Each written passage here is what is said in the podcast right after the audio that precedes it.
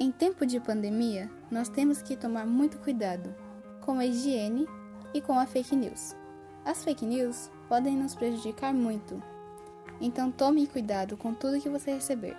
Antes de você enviar para alguma outra pessoa, veja o jornal. O jornal ajuda bastante. Se você vê que aquela notícia que você recebeu de alguém não passou no jornal, pode apagar, porque é fake news. Temos que ficar atentos com tudo que nós recebemos.